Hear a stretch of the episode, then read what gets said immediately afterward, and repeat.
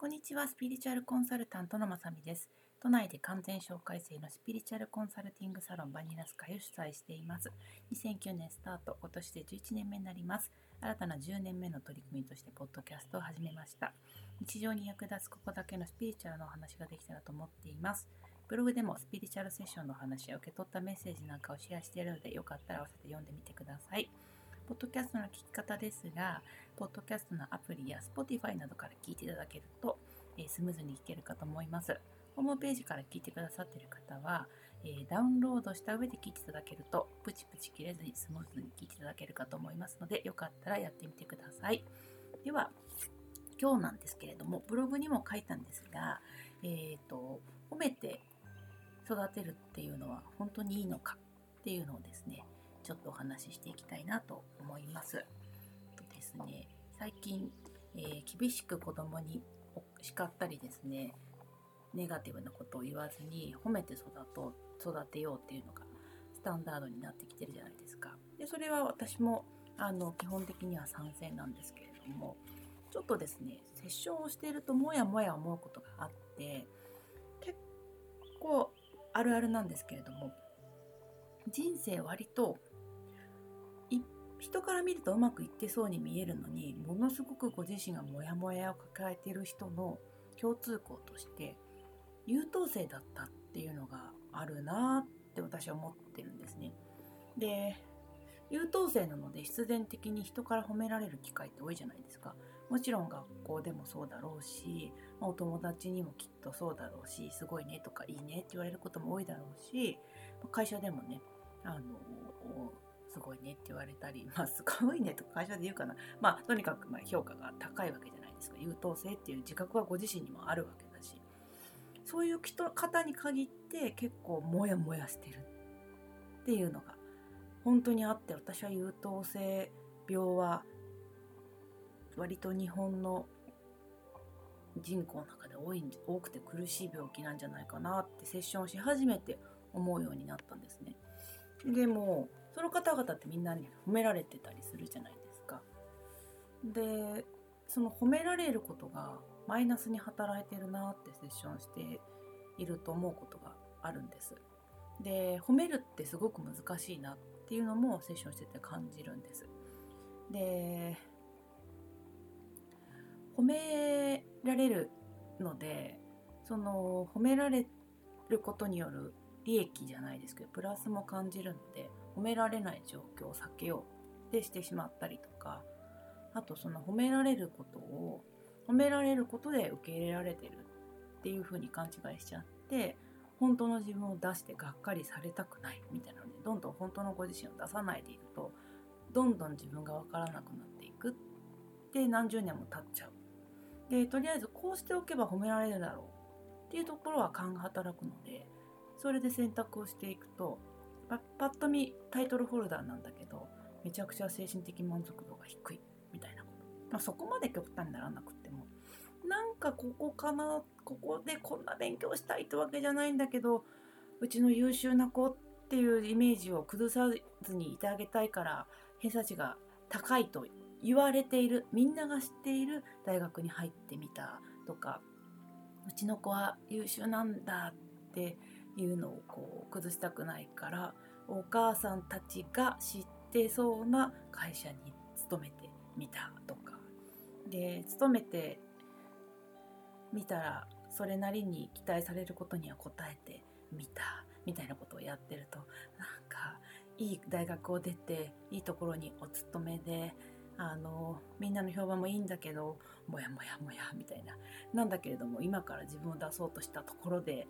うんと自分って何だったっけなみたいになっちゃうしじゃあじゃあそろそろああ結婚しなきゃいけない時期だみたいなのでみんながいいんじゃないっていうあの条件を持ったねあの相手の人を探さなきゃ。でそこから初めて人との関わりが出てくるからなんかこれはみんな喜びそうな相手なんだけどちょっと自分と的には合わないなってなっちゃってえーと、もやもやしちゃったりとかもちろん相手がねあのいいって言ってもくれないみたいなこともきっとあるでしょうしもやもやもやみたいな。だけどそろそろ子供を産んだりなんだろうなしていかないと親の期待にとか世間の期待にみたいなことで焦りは強くなるみたいなケースが結構みたいなばっかり言ってますね。すいません。怯えけするのでうんと世間から褒められることがアイデンティティになっちゃうとしんどそうだなと思って見てるセッションしてると。でちょっとその人からの期待に応えることで自分自身がまあプラスの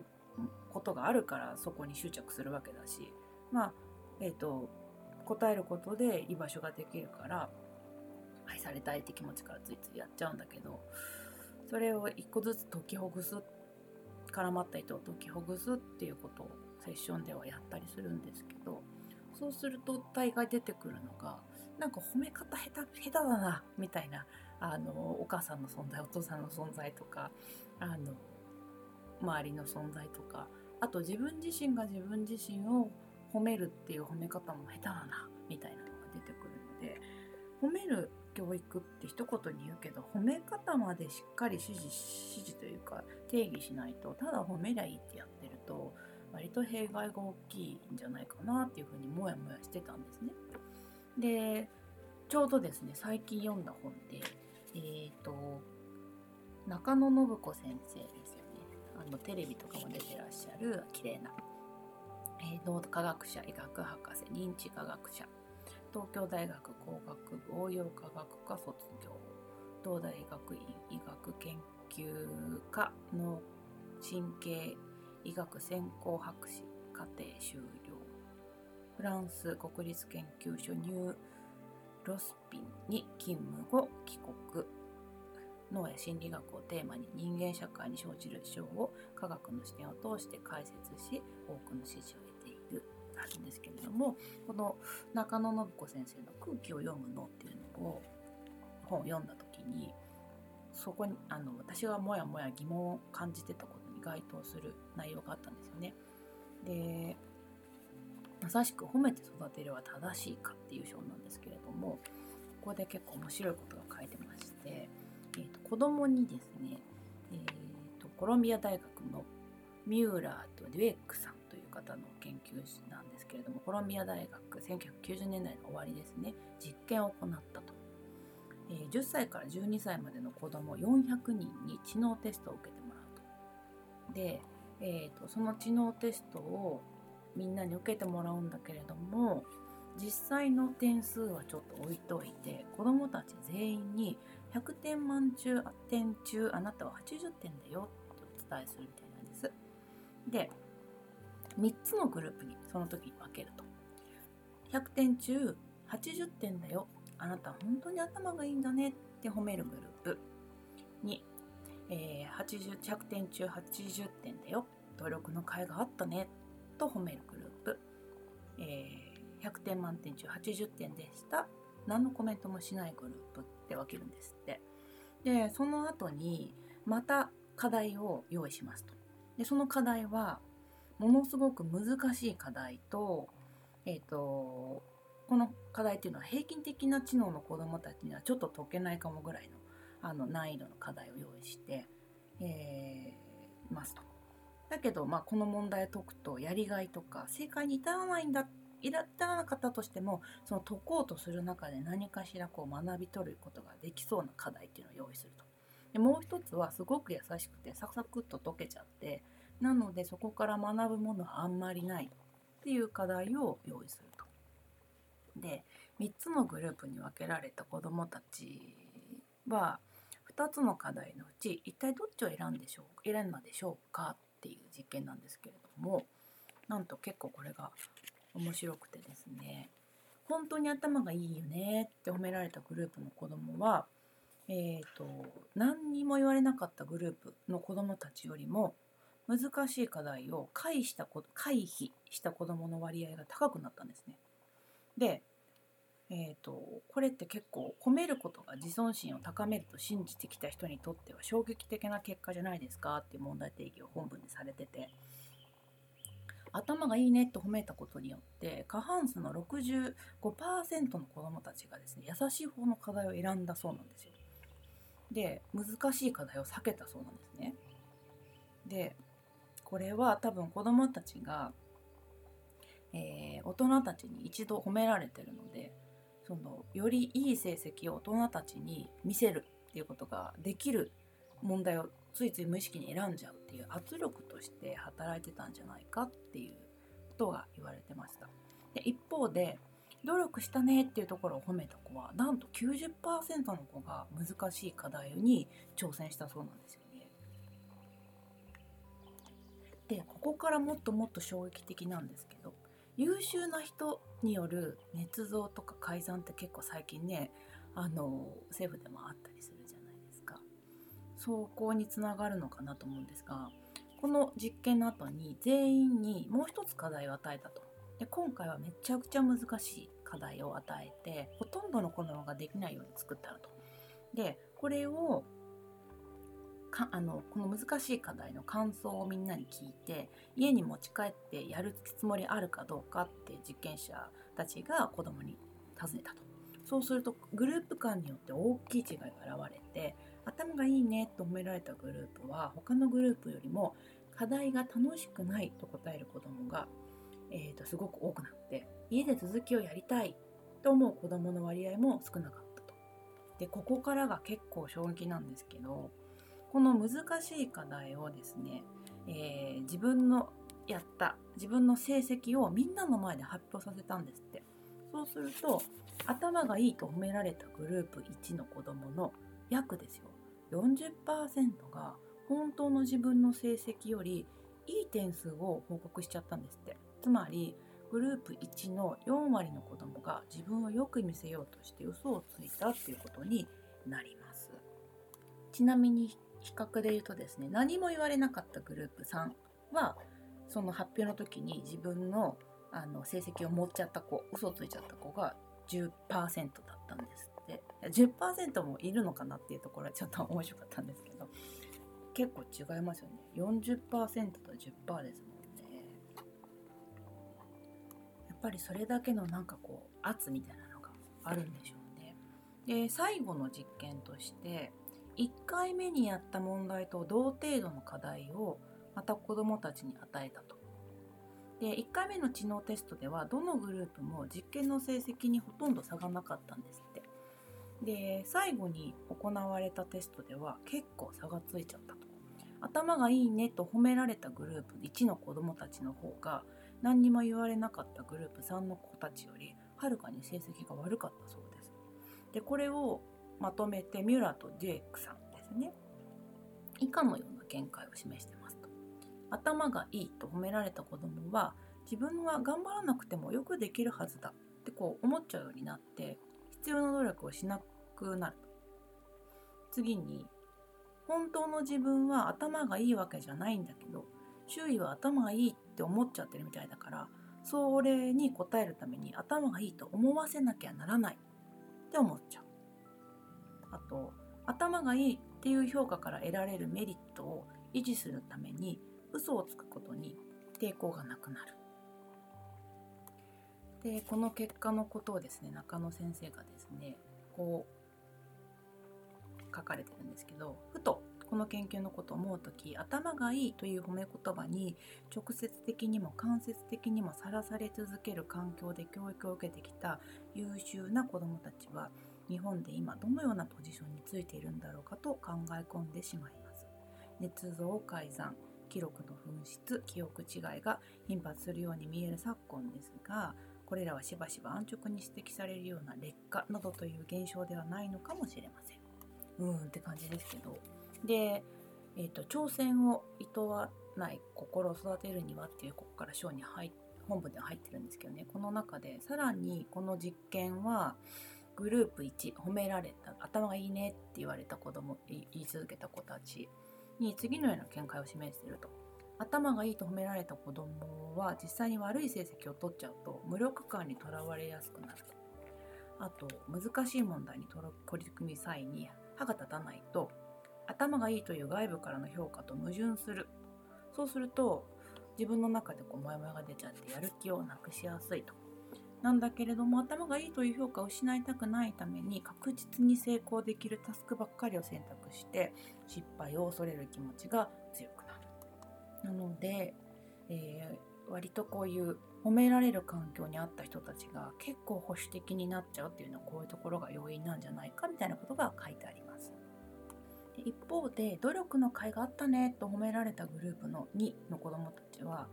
2つの課題を選択選択させる場面で優しい課題を選択した子の割合が10%だから90%の子が難しい方にチャレンジしたんですよね。90%ってすごいですよね。またそれに続く課題でも難しい問題を結構面白がって家に持ち帰ってやりたがる子が多くて最後の課題ではどのグループの子たちよりも問題の多くを解いたということでしたなのでここで褒めるのがダメってわけじゃなくてです褒め方には結構注意が必要であのその子の元々の性質を褒めちゃうとダメだってことが書いてあってその努力とか時間の使い方とか工夫に着目して評価することとか、えー、によって挑戦することを厭わない心を育てて、えー、望ましい結果を引き出すと研究チームは結論付けているそうです。でこの後ですね報酬がえーと、いいとやる気が想像力が減退してしまうみたいなこの話も割と最近有名かと思うんですけどそういう話がざーっとあってるんですけどちょっと今日はここは割愛しますね。でその後頭がいいねの圧力っていうのがその自分のもどういう行動をとったかじゃなくてもともと持ってる素質みたいなものを褒められた時にどういう圧力がかかるのかっていうところをちょっと丁寧に解きほぐしていくような本文があのとあるんですけどその後でですねじゃあどういう褒め方がいいのかっていうところもしっかりここには書いてます。で才能を伸ばす名称の褒め方みたいな感じの書き方でいろいろ例が出てるんですけど、えっと、どうしたら要は困難への挑戦を喜び創意工夫を楽しんでいくことができる人に成長させてあげられるのかっていうところが大事なのでそれについてお話があります。その中で、えーと、素質をただ無条件に褒められた子が挑戦を厭うようになる一方で努力や工夫を褒められた子どもは困難を喜んで受け入れ自分の失敗をむしろ学びと考える傾向が高くなったという結果から、えー、単純に導き出せるのはその人の努力や工夫に焦点を当てて褒めていこうという原理です。っていうふうに締められるんですけどあもちろん本文ですねこのまま続くんですけどいやこれまさに私がセッションで翻訳させていただいてるハイヤーセルフの人の褒め方だなと思うんですね。えっと、ほとんどの場合私のセッションでは、えー、叱る叱るってまあ大人への言い方としてどうかと思いますけど叱るとか怒るみたいなことってほとんどなくて結構皆さん怒られるんじゃないかと思って怖くドキドキしながら来ましたっていう方多いんですけどほとんどないです。えっとね10%ぐらいだけ？その10%は何かっていうとかなり逃げ癖がある方とかあと あの自己評価が異常に高い方はうんと、現実と、まあ、半分ちょっと妄想みたいなの入ってきちゃってそれはさっきの多分あの話と連動するんだと思うんですけどこういう自分でなきゃいけないっていうのがだんだん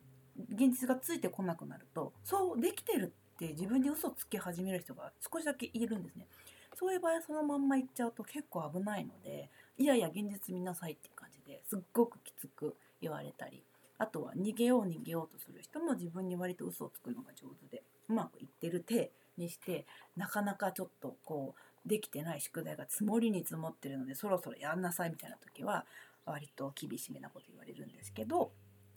ほとんどの方特に私のセッション来てくださる方は割とこう頑張りすぎちゃう方が多かったりするのであのいやすごくよくやれてるよっていうところを褒めるっていうことがセッションでは多いんですけど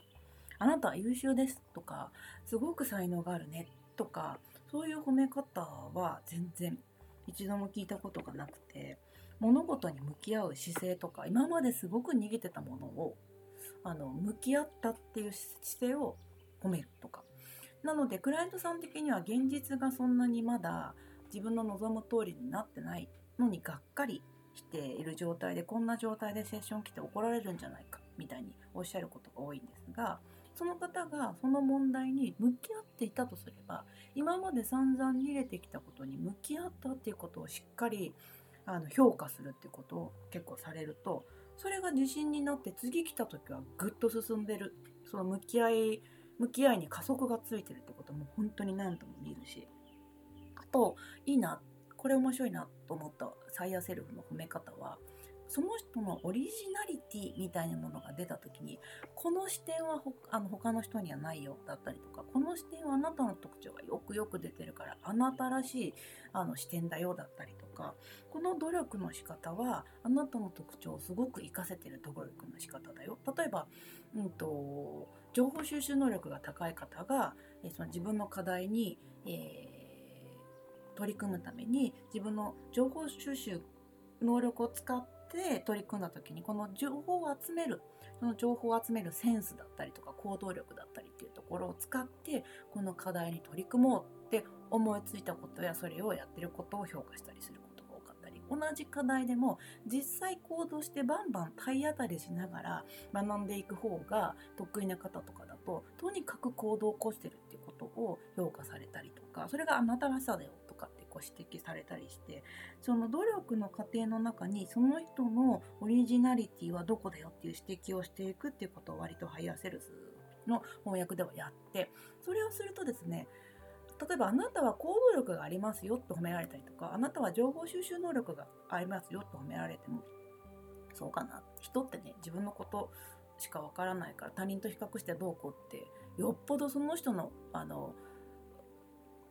人となりを知って比較してようやくは私ってもしかしたらこれ得意なのかもって思いますけど得意なことってさらっとできちゃうから結構わからなかったりしますが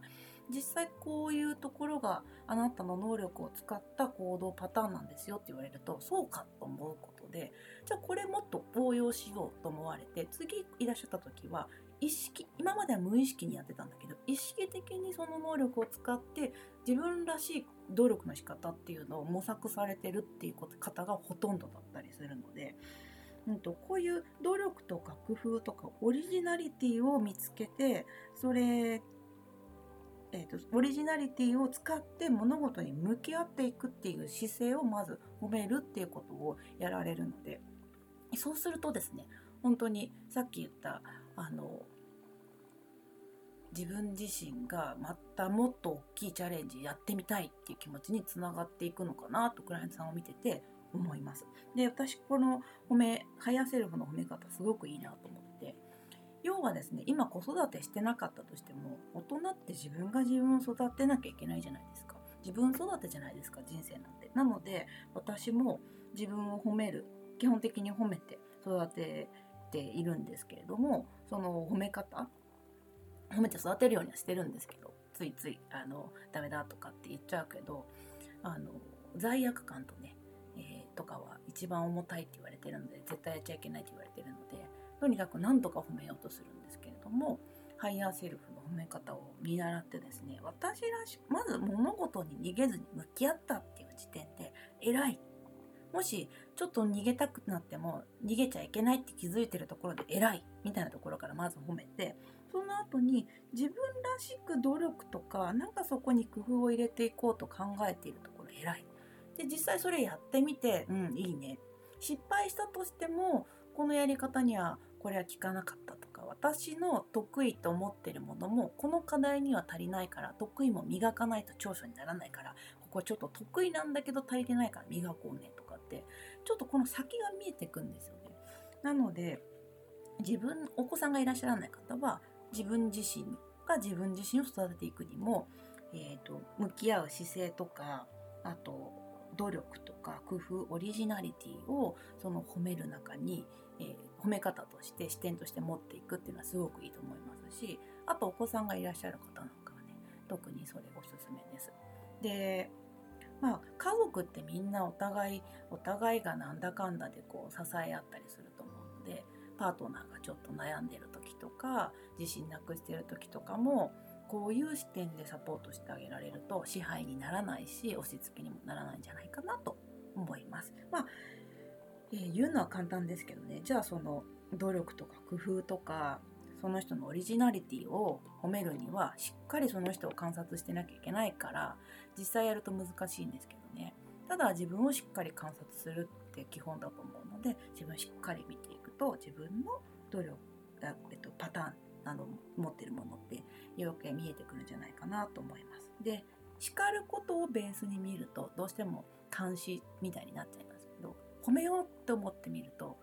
視野がぐっと広がるので子供もパートナーも何より自分自身も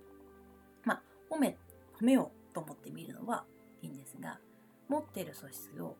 えーと、雑な感じで褒めちゃうとかえってあのそれが本人を苦しめたり自分自身を苦しめちゃったりすることになるので細やかに見ながらその向き合う姿勢とか努力とか工夫とかオリジナリティがこういう感じでいいねって褒められたらいいんじゃないかなと思いました。この本ねすごく面白かったですよ。ぜひぜひあの